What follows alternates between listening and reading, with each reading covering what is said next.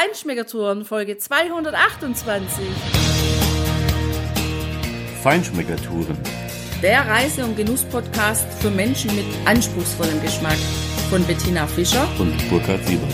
Hier lernst du außergewöhnliche Food- und Feinkostadressen, Weine und Restaurants kennen. Begleite uns und lass dich von kulinarischen Highlights inspirieren. Ja, hallo, ciao, schön, dass du wieder bei uns bist. Wir haben heute was ganz Besonderes für dich. Wir sind hier bei Amaro Montenegro und das ist ein Kräuterlikör, ein ganz besonderer Kräuterlikör, der seit 1885 in Bologna hier in der Emilia-Romagna produziert wird, bis heute nach dem gleichen geheimen Rezept. Also wir sind hier einem Geheimnis auf der Spur. Und du wirst zumindest Teile davon in der heutigen und in der nächsten Folge davon mitbekommen. Amaro Montenegro ist eine der Lieblingsliköre der Italiener. Er steht hier in Italien quasi in jeder Bar und in jedem Restaurant, ist in Deutschland bei uns allerdings eher noch ein Geheimtipp. Und diesen Tipp wollen wir dir natürlich näher bringen, weil es ist ein wirklich fantastisches Getränk. Sehr traditionell hergestellt, seit 1885 nach dem gleichen Rezept, aber unheimlich vielseitig verwendbar, ganz modern interpretierbar und das wirst du heute und in der nächsten Folge auch hören. Du erfährst den Hintergrund der Entstehung, das Geheimnis der Rezeptur, den Produktionsprozess, die Aromenvielfalt, das Potpourri an Aromen, was in diesem Kräuterlikör steckt, den Unterschied eben auch vor allem zu anderen, das Alleinstellungsmerkmal, die vielfältigen Verwendungsmöglichkeiten auch in Cocktails. Und dazu sprechen wir später auch noch mit dem Markenbotschafter, dem international bekannten Bartender Rudi Carraro, der seit einigen Jahren hier für das Haus arbeitet und mit dem Master Herbalist, das ist der Träger des geheimen Rezeptes, Matteo Bonoli. Von Ihnen wirst du viel Interessantes hören. Und jetzt sitzen wir hier mit Alessandra Tonelli. Sie ist die Chefassistentin des CEO des Hauses und die Kommunikationsmanagerin. Hallo Alessandra. Hallo, hallo. Ja, Amaro Montenegro und ein ganz bekannter Brandy aus dem Haus, auf den müssen wir natürlich auch noch zu sprechen kommen am Ende, nämlich Vecchia Romagna. Ja, genau. Der ist sehr bekannt in Deutschland und auch sehr gut natürlich. Aber natürlich geht es erstmal um Amaro Montenegro. Wem hat denn die Welt diesen Kräuterlikör zu verdanken? Also sicher ist Herr Stanislao Bianchi. Der ist der dritte Sohn einer Händlerfamilie.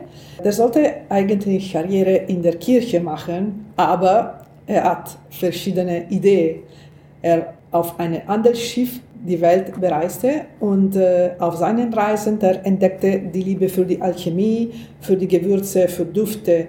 Als er nach Bologna zurückkehrte, dann er machte sich daran, ein Elixier, ein einzigartiges Elixier zu kreieren das wurde kreiert in 1885 und er ist der Amaro Montenegro. Also dann können wir fast gar sagen, Stanislao Kobianki hat es geschafft, die ganze Welt in eine Flasche zu packen. Also zumindest die Aromenvielfalt dieser wunderbaren Welt. Was gibt es denn als Hintergrundinformationen über diesen Amaro Montemegro zu sagen, wenn wir mal in Richtung Rezepte und Entstehungsprozess blicken? Ja, die Rezept von Amaro Montenegro ist, äh, besteht aus 40 Botanikers, die kommen aus aller Welt. Und das ist drei verschiedene Verfahren, das heißt Kochen, Mazeration und Destillation. Dann werden sechs Essenzen kreiert, die Noten, die dann in einem bestimmten Verhältnis vermischt werden. Und am Ende kommt das Premium, das ist die wichtigste Part von Amaro Montenegro, die Geheimnis von Amaro Montenegro. Das ist ein so intensiv Aroma, nur ein Tropfen pro Flasche reicht um das Aroma für die ganze Flasche haben. Ja, wir waren ja jetzt gerade in der Produktion. Wir haben mit dir und den beiden Herren eure Räume, eure Räumlichkeiten besichtigt und die haben uns auch gezeigt, wie am Ende dieser Premio, also das ähm, Besondere, der besondere Geschmack, letztendlich noch in den großen Tank gegeben wird. Aber vielleicht möchtest du unseren Hörern und Hörerinnen nochmal sagen, wie das funktioniert, weil das war ziemlich imposant, das zu sehen. Ja, wir haben gesehen in Produktion, da liegt dieser Premio. Das ist die geheime Inhaltsstoffe von Amaro Montenegro. Premio ist nur ein, ein Teil, zum Beispiel, da war ein großer Container, 15.000 Liter von Amaro Montenegro ohne Premio. Und für diese großen Container nur ein Liter von Premio reichte, um unser beliebtes Amaro Montenegro zu produzieren. Ich finde ja, dass der Name Premio also wirklich passend ist, weil wir haben dann zum Schluss jetzt auch noch bei der Verkostung hat uns Matteo dieses kleine Fläschchen gezeigt und das ist ganz wunderbar eingefüllt in so eine, man könnte fast sagen, in so ein Flakon, der geschliffen ist wie ein Diamant. Also dieses Premio wird auch wirklich edel und stilvoll und würdevoll gezeigt und natürlich ist es genau so zu riechen, weil wir haben dieses edle, diese edle Komposition dann wie ein Parfum auf den Arm bekommen, einen Tropfen und das ist gefühlt jetzt eine halbe, dreiviertel Stunde her und wenn ich daran rieche, dann rieche ich das immer noch. Also das ist schon was sehr Einmaliges, was wir so jetzt noch nie gesehen haben oder gerochen haben bei so einem Likör. Ja, ich denke auch, Tina, dass natürlich gerade dieser letzte, diese siebte Zutat auch einen großen Beitrag leistet zu diesem sehr komplexen Aroma, zu diesem sehr komplexen und vielfältigen Geschmacksprofil, was dieser Amaro Montenegro bietet. Ich kenne keinen Kräuterlikör oder Bitter, der in ähnlicher Weise auf mich wirkt, muss ich ehrlich sagen. Und ja, es ist ja ein sehr aufwendiger Produktionsprozess auch. Du hast ja gesagt, es sind, äh, glaube 40 Zutaten darin. Kannst du ein paar davon nennen? Ja, ja, ja. Nur 13 Zutaten sind bekannt. Es sind 40, aber nur 30 sind bekannt. Darunter zum Beispiel bittere und süße Orangen, getrocknete bittere Orangen, vier verschiedene Arten Beifuß, Koriander, Samen, Majoran, Oregano, Muskat, Nelken und Zimt. Ja, du sagst ja, es sind äh, tatsächlich die meisten Zutaten gar nicht bekannt und das Rezept schon gar nicht oder nur ganz, ganz wenigen Menschen. Wer kennt denn dieses Geheimnis? Also nur die Familie, nur die Familie und nur unser Master Herbalist Matteo Bonolli. Und dann Schluss. okay. Das ist ehrlich ein Geheimnis. okay, und das ist ja, schon viel länger als die ganz große Limonadenmarke dieser Welt, Coca-Cola. Die hat ja auch ein Geheimnis um ihre Rezeptur, ja. aber dieser Kräuterbitter, dieser Likör ist tatsächlich schon viel länger ein Geheimnis und das ist spannend äh, und imposant, dass es tatsächlich bis heute gehalten hat. Wie ist denn dieser Kräuterlikör dann tatsächlich auch zu einem Mythos geworden? Ähm, also der Name geht zurück auf die Prinzessin Elena von Montenegro, also Stanislao Bianchi hat seinen Amaro Montenegro Elixier de Lunga Vita genannt am Anfang, das auf Deutsch heißt Elixier des langen Lebens.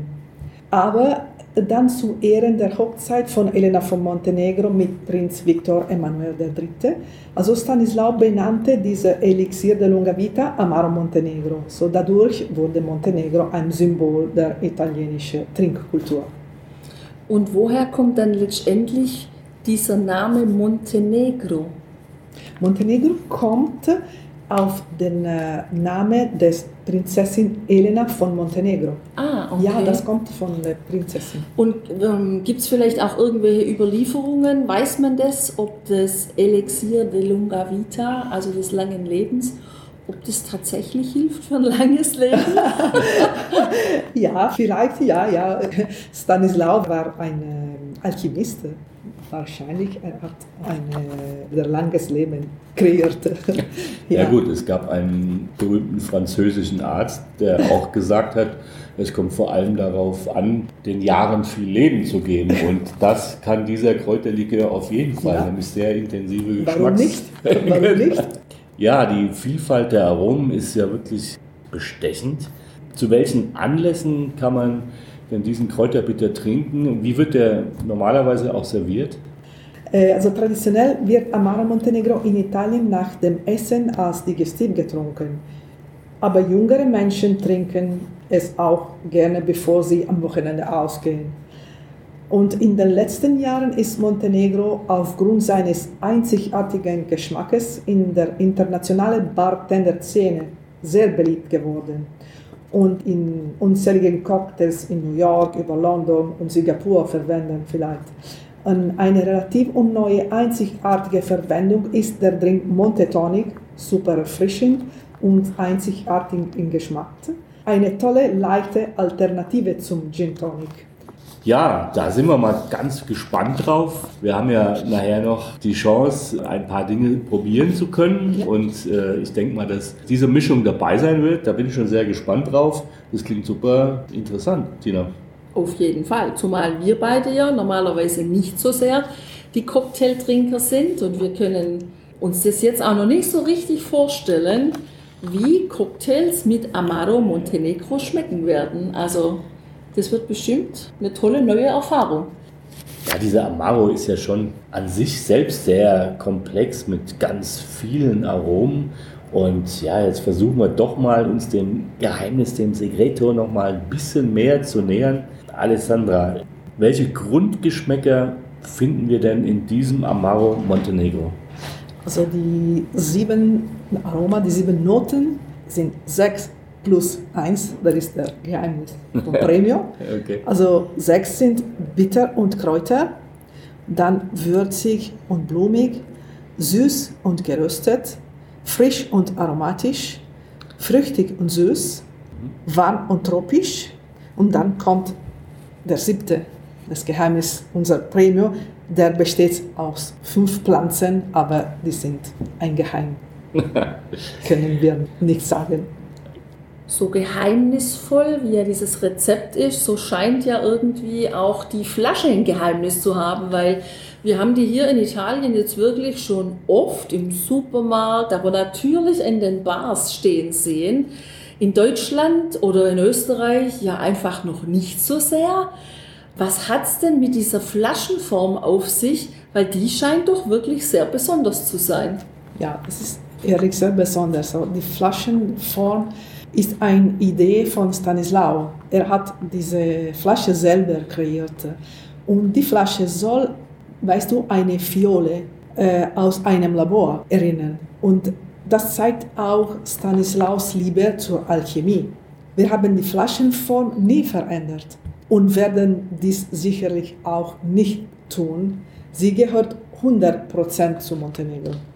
Ja, und auf dem Etikett habe ich gesehen, da sind ja dann auch die Medaillen abgebildet. Also dieser Stanislao, der schien ja wirklich ein sehr guter Alchemist zu sein, wenn der schon vor so langer Zeit so ein tolles Rezept kreiert hat, ja. was auch in der heutigen Zeit, wo sich ja wirklich ähm, die Geschmäcker sicherlich in den letzten Jahrzehnten einfach verändert haben, trotzdem oder vielleicht auch gerade deshalb ähm, jetzt dann auf einmal noch wieder so viele Auszeichnungen dafür gewonnen werden weltweit. Ja, es gab unzählige Auszeichnungen in der Geschichte von Amaro Montenegro.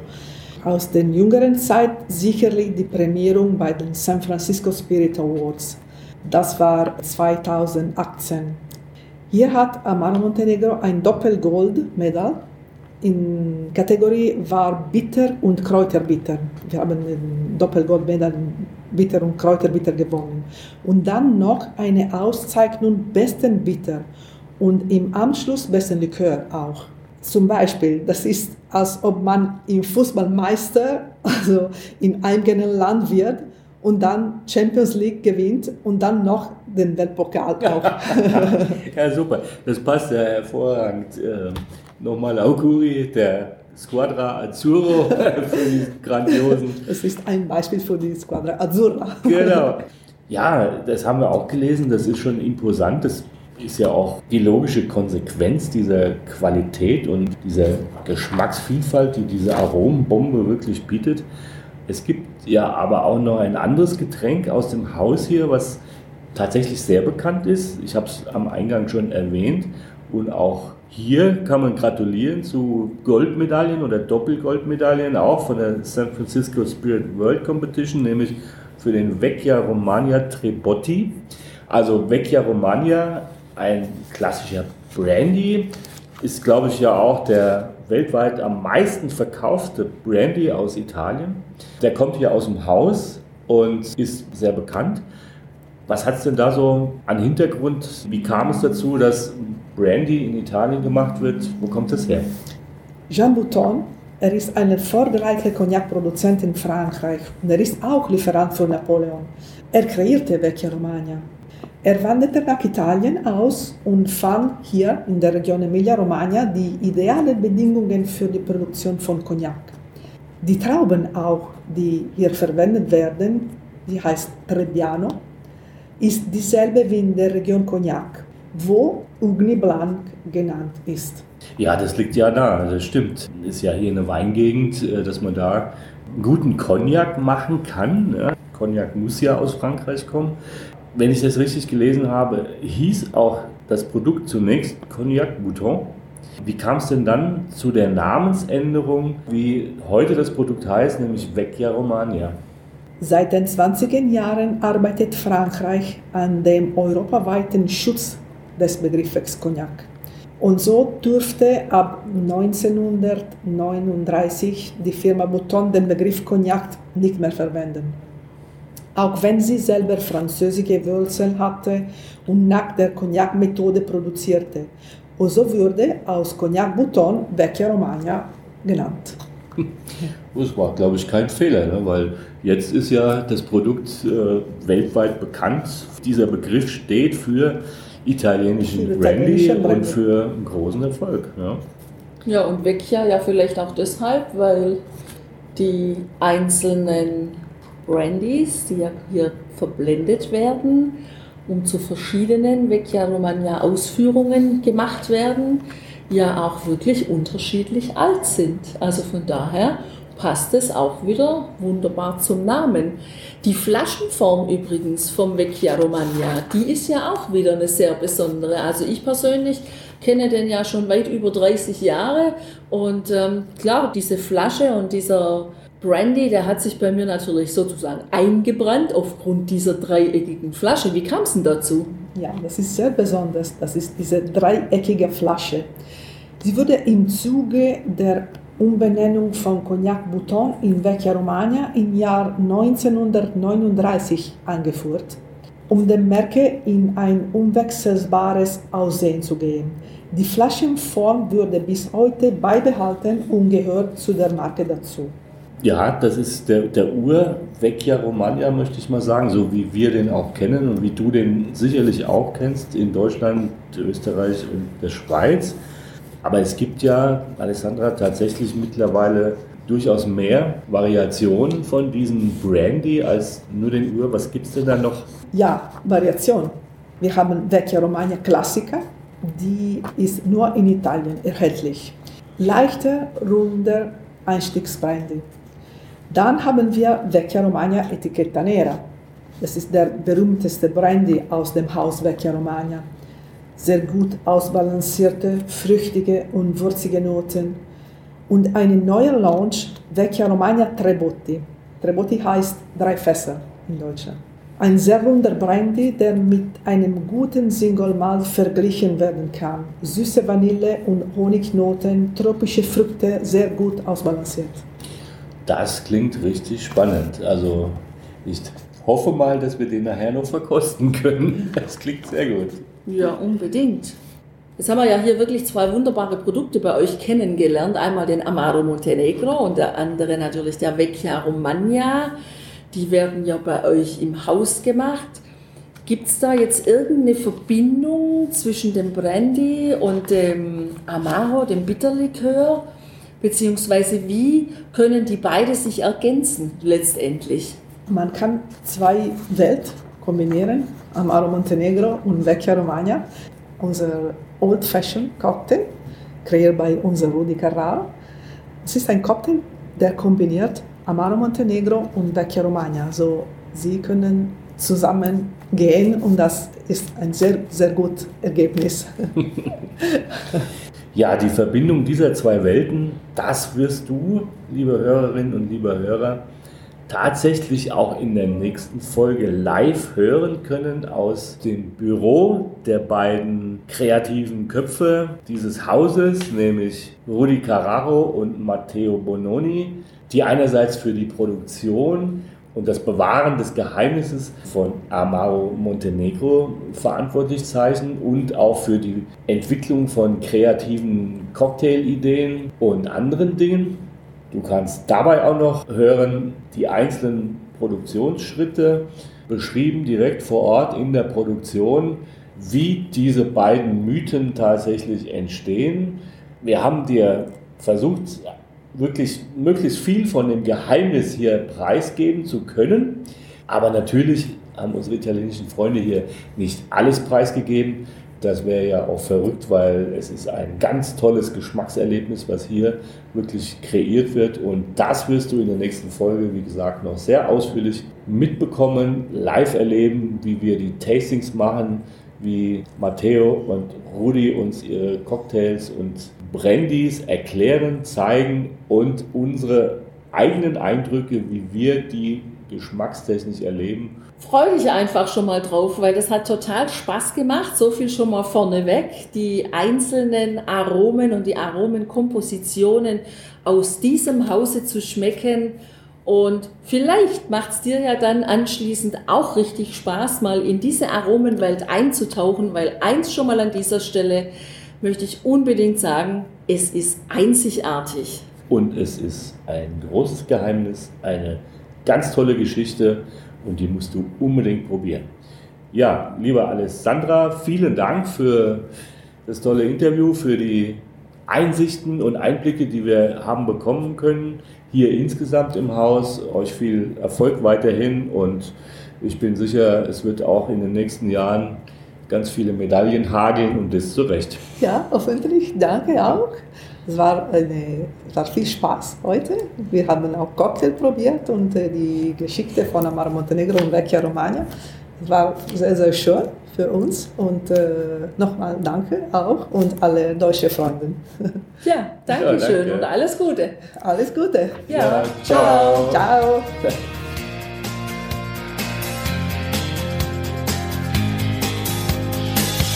Hier endet dein Genusserlebnis noch lange nicht. Komm rüber auf unsere Homepage feinschmeckertouren.de und schau dir die Bilder zu unserer Show an. Dort findest du auch wertvolle Links zu den heutigen Empfehlungen. Verpass keine Neuigkeiten mehr und trag dich am besten gleich in unseren Newsletter ein. Wir freuen uns auf deine Anregungen für weitere Episoden und einen regen Austausch mit dir. Viel Spaß beim Genießen, denn du weißt ja, wahrer Reichtum besteht nicht im Besitz, sondern im Genuss. Deine Feinschmecker Guides Bettina und Burkhard.